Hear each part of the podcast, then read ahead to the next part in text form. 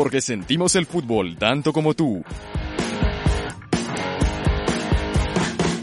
Opinión, información y análisis sobre el deporte que hace latir tu corazón.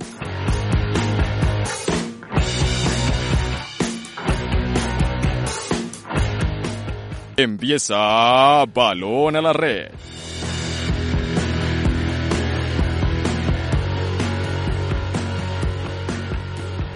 Bienvenidos a un episodio más de Balón a la Red. Hoy, luego de 15 días, como ya será habitual en nuestro programa, volvemos a estar con ustedes aquí en Más Fútbol. Ya saben, la pregunta que les vamos a hacer y lo que queremos responder el día de hoy, la pudieron ustedes responder ayer en nuestras redes sociales, sobre todo en Instagram como másfutbol.met y es la siguiente. Si los equipos colombianos tienen la jerarquía suficiente para competir en Sudamericana. 68% de ustedes dijo que no y el 32% dijo que sí. Ahora vamos a discutir un poco sobre eso, pero primero quiero saludar a los que me acompañan hoy, por supuesto, desde casa. En un lado tengo a Tomás Maya. Tomás, ¿cómo estás? Santiago, un cordial, un cordial saludo para ti y para todos nuestros oyentes. Así es, desde la casa, cuidándonos mucho, siendo muy responsables, tomando y acatando todas las medidas que nos ha dado el gobierno y pues lógicamente pues eh, utilizando las diferentes herramientas que podemos usar desde nuestros hogares para seguir generando contenido y lógicamente cuidarnos eh, en toda esta contingencia mundial. Así es, Tomás. Y brevemente, ¿qué opinas de la, la respuesta de nuestros oyentes?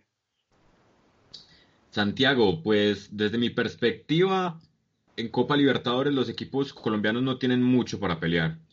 A decir verdad, pues eh, lo hemos analizado un poco en diferentes programas, hoy profundizaremos eh, más en este tema, pero desde mi perspectiva todos tienen un panorama bastante complicado. Quizás eh, entraríamos a analizar qué pasaría con ellos en la Copa Suramericana, que yo creo que ahí tienen un poco más de chances. sin embargo, les complica mucho. Yo creo que quizás el único que puede avanzar de, ronda, ya que adelantándome un poco a, a lo que hablaremos, es el América. Yo creo que el América es el que más opciones tiene en la Libertadores. Pero bueno, dejemos algo para hablar en, los minutos que vienen. Sí, Tomás, muchas gracias.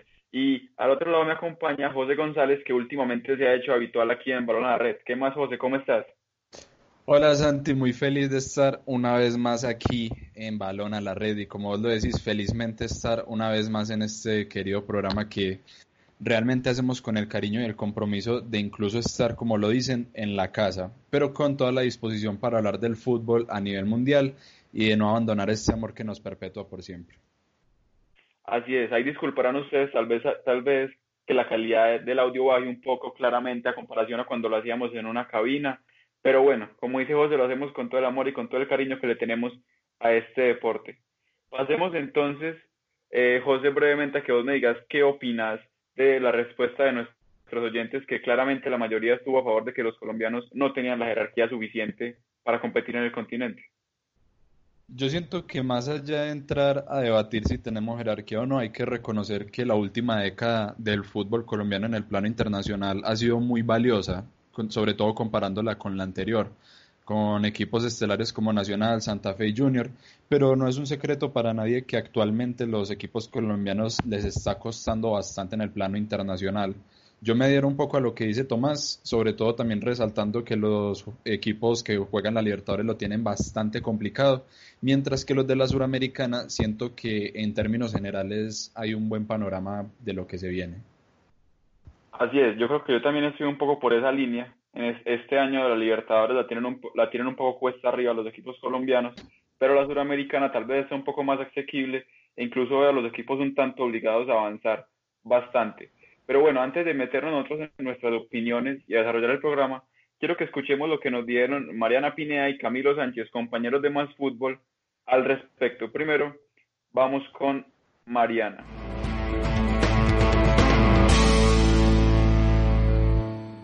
Hola a todos los oyentes de Balón a la Red, em, hablan con Mariana.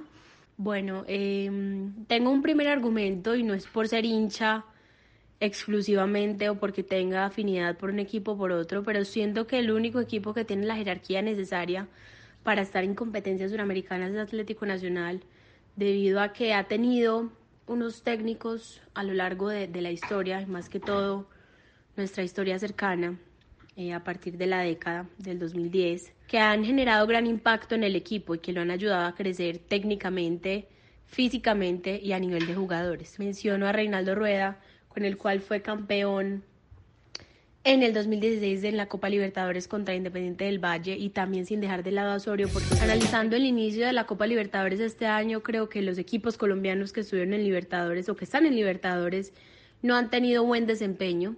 Eh, sí hay equipos que tienen jugadores resaltables como Junior. Junior tiene jugadores que ya han participado en competencias suramericanas, jugadores que de pronto se pueden llegar a dar la talla con jugadores que Atlético Nacional ha tenido en su historia. Sí, esta es la opinión mía de Mariana Pineda y espero que estén muy bien todos en sus casas. Recuerden quedarse en casa en esta cuarentena. Un saludo a Santiago y a los oyentes de Balón a la Red. Mi respuesta es que algunos sí, algunos no. Para mí, por el contexto, Atlético Nacional sí tiene con qué dar de qué hablar en Suramericana y América de Cali puede hacer lo mismo por su parte en la Copa Libertadores. Creo que la Mechita tiene armas para dar de qué hablar en el máximo certamen de clubes de América y Nacional, si bien para mí no es el gran equipo que todos pintan, está en una copa mucho más asequible que la Libertadores, por lo que su presencia se puede notar de gran manera. Esperemos que sí tengan la jerarquía porque no hay nada mejor que ver a los equipos colombianos en las finales del continente. Un saludo y espero estén disfrutando de este episodio de Balón a la Red.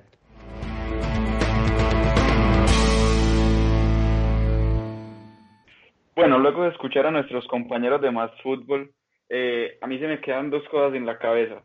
Camilo mencionó que Nacional no es el equipo tan bueno que todos pintan y Mariana menciona que el único que tiene la jerarquía suficiente es Nacional y obvia eh, a los otros equipos que en este momento participan en Libertadores y no les da, digamos, como ninguna chance.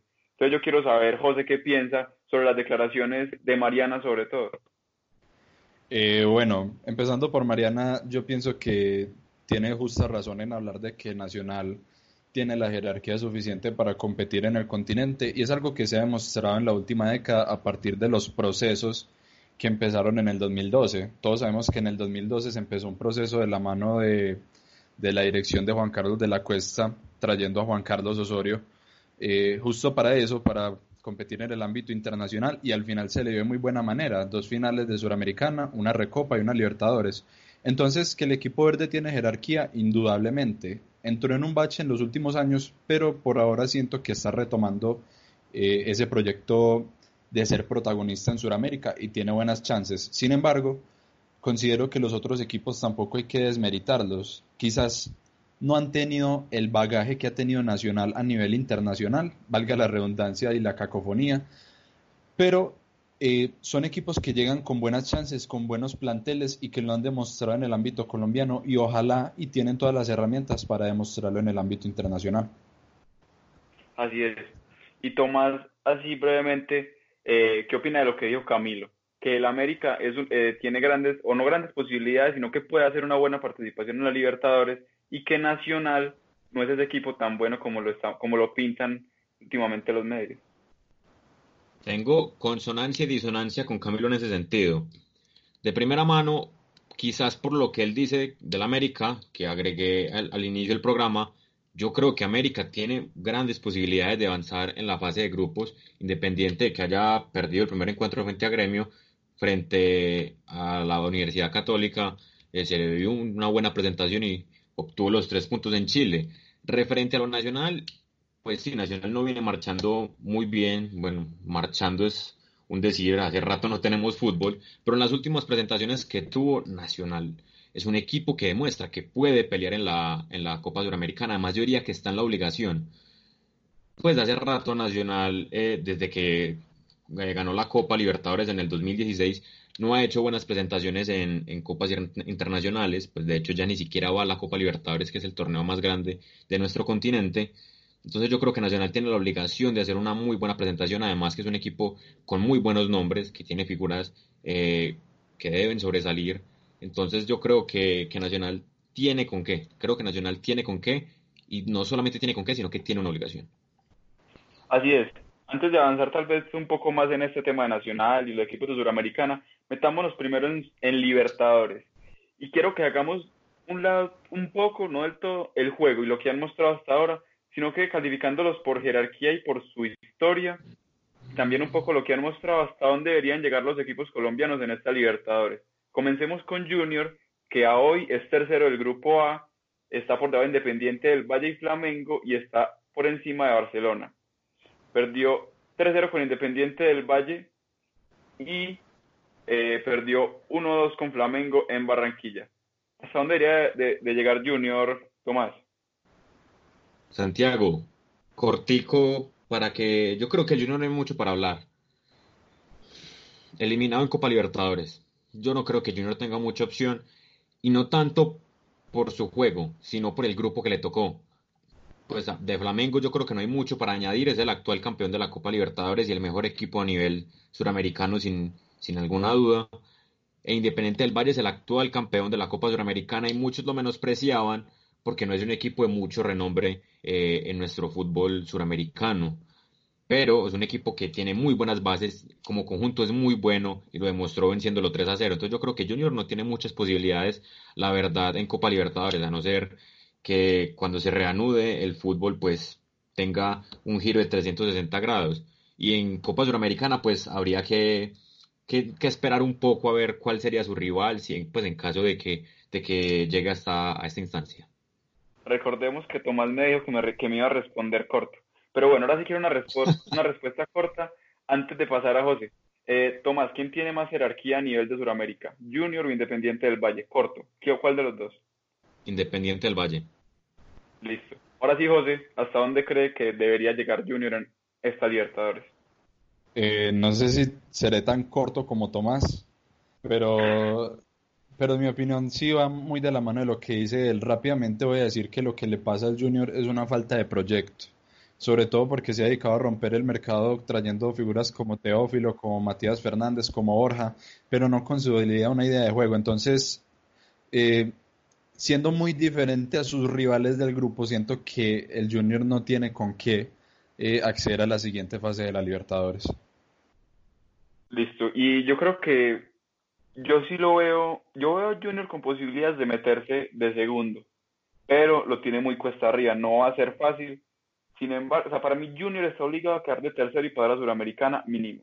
Esa es la obligación que tiene el Junior por lo que ha demostrado los últimos años a nivel de continente, por lo que pues en algún momento llegó a la semifinal de Libertadores. Es un equipo que tiene cierto nombre en Sudamérica y creo que está obligado a meterse a Suramericana. Y también veo cierta posibilidad de quedar segundo. Eso sí, muy difícil contra Independiente del Valle y Flamengo.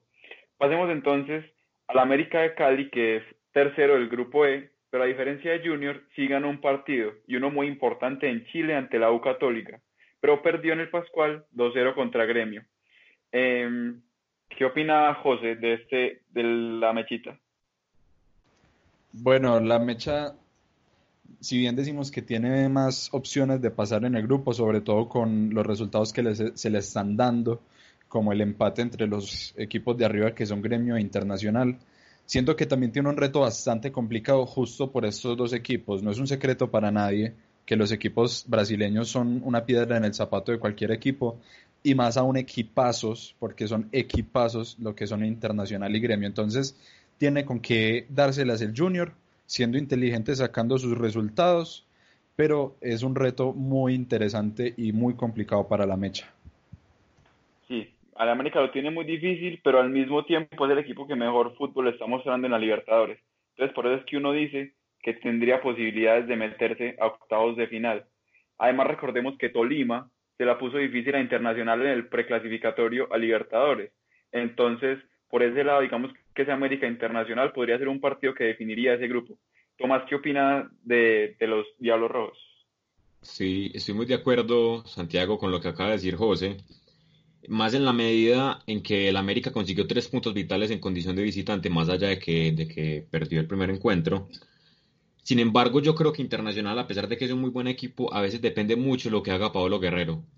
A veces, y se vio en el primer partido, cuando derrotaron 3 a 0 a la Universidad Católica, un partido muy cerrado y el que abrió el partido fue el mismo Guerrero con un gol de tiro libre.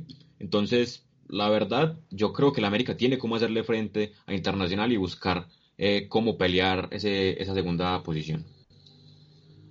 Sí, como venimos diciendo, creo que el América es el equipo que más opciones tiene de los tres que están en Libertadores, que son el Junior América y el Medellín. Además, creo que es el que más jerarquía ha demostrado a lo, a lo largo de su historia.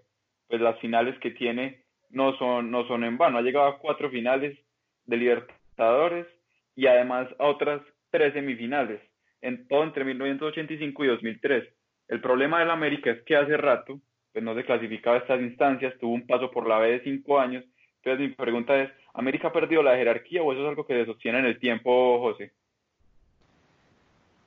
Pues yo siento que el nombre se sostiene en el tiempo, pero la jerarquía es algo que eh, se debe ir renovando con los planteles. Y América, como lo dice Santiago, viene de un bache importantísimo en lo futbolístico, en lo económico, y es quizás un alto en el tiempo que tuvo el equipo de la mecha. Entonces yo siento que esta reinvención que está tomando el América es muy positiva, logró un campeonato colombiano y ahora está en Libertadores, pero siento que todo va a ser un proceso y y como tal, pasar por estas instancias de Libertadores, codearse otra vez con equipos a manera internacional, siento que más allá del resultado le va a servir mucho para reafianzar ese nombre que tiene merecido la mecha.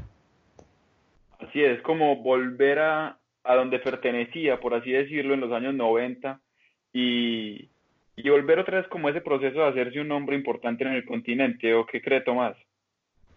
Santiago, yo estoy una vez más muy de acuerdo con José, en la medida en que los jugadores que tiene hoy, la plantilla que tiene hoy el América, no es la misma de hace 20, 30 años. Empezando por ahí. Entonces yo creo que esa cuestión de la jerarquía sí se ha perdido. Por otra parte, muchos de estos jugadores que tiene actualmente el, conjunto americano, no han, o sea, es la primera vez que están en, en, una competición internacional. Entonces, hablar de jerarquía hoy para el América es un tema muy complicado. Sí, tiene nombre, lógicamente, y muy bien merecido. Pero hablar de, de jerarquía hoy, hoy, para el América yo creo que es muy complicado. Está bien. Entonces avancemos ahora de pronto al equipo que peor participación está teniendo en esta Libertadores. Se ve en su posición en el grupo que es cuarto del, del H precisamente. Está debajo de Libertad, Boca Juniors y Caracas. Perdió 3-0 con Boca en la bombonera, digamos que un partido que era perdible, dentro de las cuentas estaba perdible, era perdible el partido con Boca en la bombonera y perdió un una sorpresiva derrota ante Libertad 2-1 en el Atanasio. Y yo creo que es donde está, que ahí es donde se le complica a Medellín la pita en esta Copa Libertadores, Tomás. Santiago, es clave esa derrota del Medellín frente a Libertad, porque para mí esa era la disputa por el, por el segundo lugar. Yo creo que ahí Medellín la tiene muy cuesta arriba, y más aún que Caracas ha hecho buenas presentaciones le empató a Boca en condición de local, aunque no era el Boca titular. Pero yo creo que Medellín en este momento no debe pensar en la clasificación. Medellín primero debe pensar en afianzar su juego, porque yo creo que más allá de las dos derrotas está en deuda futbolísticamente, más que en los resultados. Eh, sí, y aquí metiendo la cuchara antes de que opine José, yo creo que el único de los tres que no lo veo clasificando ni siquiera a Suramericana y me duele la verdad es al Medellín, porque Junior América los veo al menos en Suramericana, porque digamos que el cuarto de su grupo está digamos bastante definido que sería U Católica en el caso del América y Barcelona en el caso de Junior, pues y todo sigue igual después de esta para. En cambio Medellín sí lo veo un poco complicado porque como dijo Tomás, Caracas viene bien. Entonces el DIM tal vez queda fuera de, de las competiciones con Mebol para lo que resta del año. ¿Qué opinas, José, del, conjunto paisa? Yo siento que el mayor problema de Medellín es que no es un equipo consolidado para competir en Sudamérica y se vio en la desbancada tan importante que tuvo en sus filas a mitad de año. Uno pensaría que un equipo que va a participar por Libertadores después de mucho tiempo eh, planea reforzarse de la, menor, de la mejor manera y el Medellín hizo todo lo contrario, vendió a grandes de sus figuras. Entonces, sí, como le decían, el mayor problema que tiene Medellín en este momento es primero que perdió un partido importante de local y segundo que ese segundo puesto que uno pensaría que se disputaría con Libertad ahora está a seis puntos porque Libertad curiosamente es el único equipo que ha ganado los dos partidos y detrás viene Boca. Entonces yo siento que lo tiene muy cuesta arriba y siento que es eh, el resultado de una mala gestión deportiva por parte del club antioqueño. Lastimosamente yo también opino que no le va a alcanzar para clasificarse. Así es. Tomás, me hablabas antes de que interviniera José, ¿qué querías decir? Así es, Santiago, que yo creo que debemos esperar a que se realice la, confrontación entre Medellín y Caracas, porque yo creo que Medellín sí tiene opciones de pasar a la Copa Sudamericana. Pero lo que te digo es primero afianzar un buen juego y adheriéndome también a lo que acaba de decir José, es muy complicado cuando, cuando vendes al único jugador que te da alguna esperanza, Germán Ezequiel Cano. Sí, es que por el bien del fútbol colombiano, por el bien del fútbol antioqueño, Medellín debería clasificar al menos a Suramericana, empezando porque tiene dos jugadores que están en un nivel excelente, que son Javier Reina y Andrés Ricaurte, sobre todo este segundo, que incluso lo consideran algunos periodistas un convocable para la selección Colombia. Entonces, por el Medellín y por el fútbol colombiano sería ideal que Medellín siguiera avanzando y se metiera a Suramericana, pero es el que la tiene más difícil de los tres.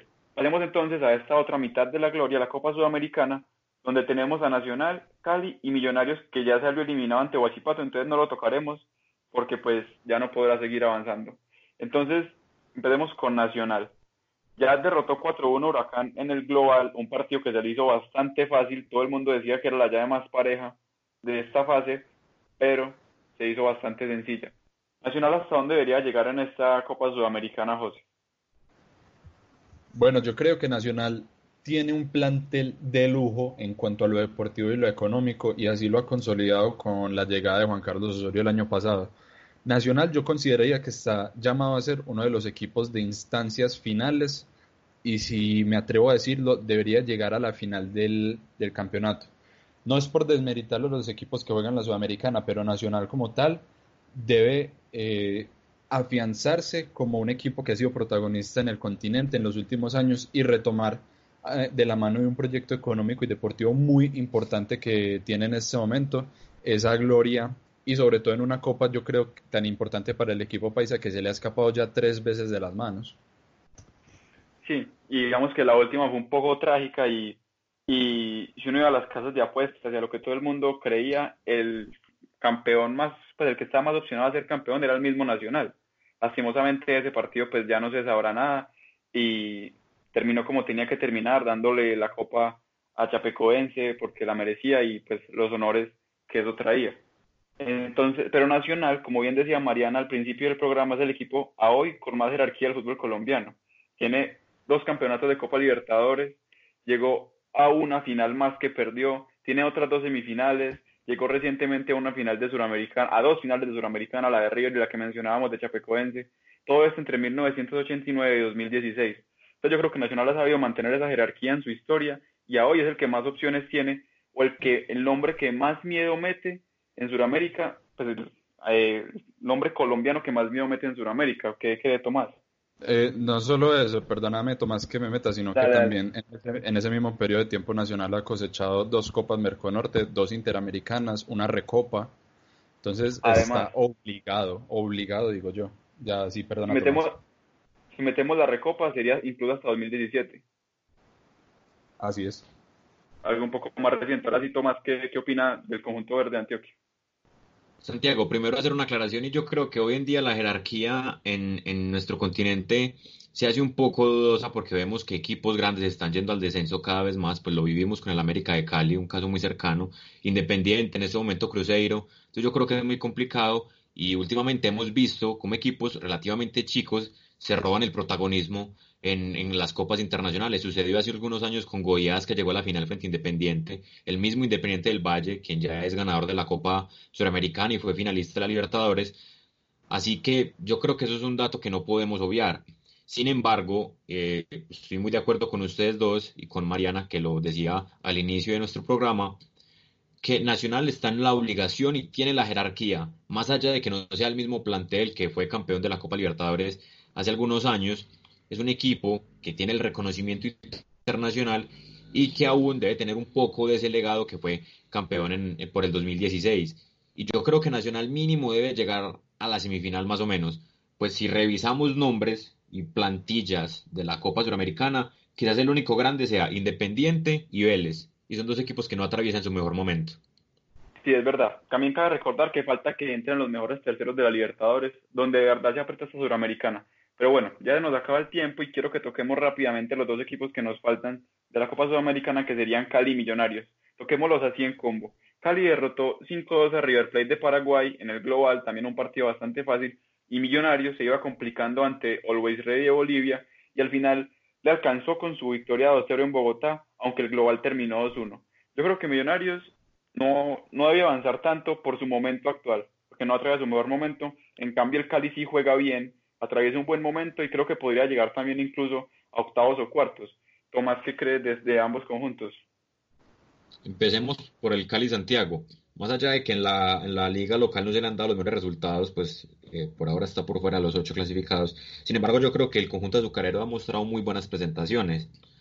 Habría que esperar cuáles serían sus rivales en las siguientes instancias de esta copa, pero yo creo que el Cali tiene muchas más opciones de millonarios. Millonarios yo creo que ha sido el, el conjunto que más ha decepcionado en el rentado nacional. Y en la misma Copa Suramericana se vio ante un equipo que la verdad yo no tenía registro de él, como es el Always Ready, boliviano, y pues, en Bolivia estuvo bastante compleja la situación para los embajadores. Así que la verdad con Millonarios no me esperanzaría mucho y espero eh, por otra parte que el Cali eh, avance bastante en esta competición. Y José, ¿cómo ve el presente de ambos equipos colombianos? Eh, sí, al igual que ustedes, considero que el Cali llega con un mejor presente. Es de los pocos equipos invictos que quedan de la Liga Betplay de Mayor. Sin embargo, este invicto se consolida en cinco empates y dos, y dos victorias. Lo que quiere decir que el Cali, si bien muestra un juego sólido, aún le falta afianzar una idea de juego un poco más ofensiva. Pero es una idea que tiene visos de ser muy positiva y así se vio contra el River Plate de Asunción. Así que tiene con que avanzar más allá de lo que plantea eh, millonarios hoy en día, que realmente es muy pobre, tanto en la liga doméstica como en la suramericana, en donde, como ustedes muy bien lo relatan, sufrió bastante para pasar con un equipo que en el papel, y sin desmeritarlo, debería ser eh, un paso fácil para el equipo embajador. Sí, exacto. Yo creo que debería haber sido bastante fácil para Millonarios y se iba complicando un poco en Bolivia con ese 1-0 de Always Ready que le puso la cosa un poco apretada pero bueno, al final salió librado y clasificó a la siguiente ronda. Para terminar, quiero que escuchemos un audio de Miguel Ángel Borja, después, luego de la derrota de Junior ante Flamengo, donde mencionó eso, un poco de la jerarquía, de la importancia del fútbol colombiano a nivel de Sudamérica. Siempre no, siempre no, porque yo estaba en Nacional y siempre le ganamos a los brasileños. Entonces, históricamente. Sí, históricamente, por eso te digo, lo último que yo tengo, donde que yo tengo conocimiento, que yo jugué, cuando jugamos con Sao Paulo con 75 mil personas le ganamos 2-0 allá. Así que yo creo que cada vez, cada partido es diferente, obviamente, no vamos a decir que, que va a ser igual, pero no siempre es así. Así que nosotros como, como colombianos, la hinchada y, y la prensa, hay que darle más valor al fútbol colombiano. Muchas veces eh, un, jugador eh, es bueno aquí y lo venden por 7, 8 millones y dice la, misma prensa de Colombia que es muy caro. ¿ya?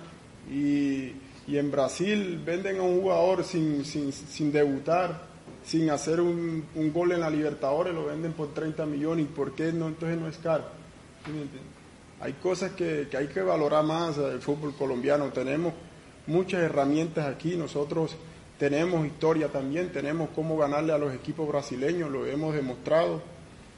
Junior fue allá a jugar contra Atlético Paranaense y le hizo un partidazo que ni siquiera los, equipos de Brasil se lo hacían, porque yo cuando estaba en, Palmeira íbamos a jugar allá en, en esa sintética y todo el mundo se quería salir. Así que yo creo que el fútbol colombiano hay que darle más valor porque tenemos muchas herramientas. Bueno, habiendo escuchado ya las palabras del delantero del Junior, yo siento que hay muchas cosas muy rescatables y que hay que hablar un poco también de lo que Borja menciona sobre la jerarquía de los equipos colombianos a nivel mundial y de los jugadores colombianos. Eh, antes de yo opinar también quiero saber y quiero que hable también un poco Santiago. Eh, a mí se me quedó algo muy marcado porque lo lo veníamos hablando, que Nacional es el de más jerarquía, que, es capaz, que fue capaz de ganar a los equipos brasileños en Brasil, pero se me quedó eso del final, que porque un brasilero incluso sin, sin debutar se vende en 30 millones, pero un colombiano que ya ha jugado y ha tenido cierta trayectoria se vende en 7 y todos decimos que es muy caro.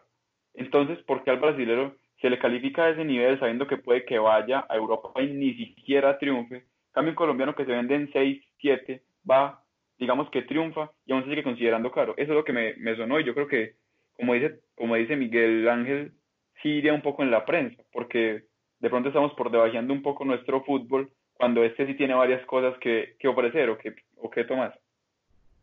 Pues no solamente en la prensa Santiago, yo creo que que eso también va de la mano con los mismos directivos, que digamos lo venden por un precio que nosotros consideramos bajo, quizás en el exterior, por el hecho de ser colombiano, eh, lo consideran muy alto, no sé, pagar una cifra relacionada a los 7, 8 millones como menciona Miguel Ángel Borja, mientras que por un eh, brasileño de 18 años, 17 años pagan 30, 40 y hasta más los grandes clubes europeos.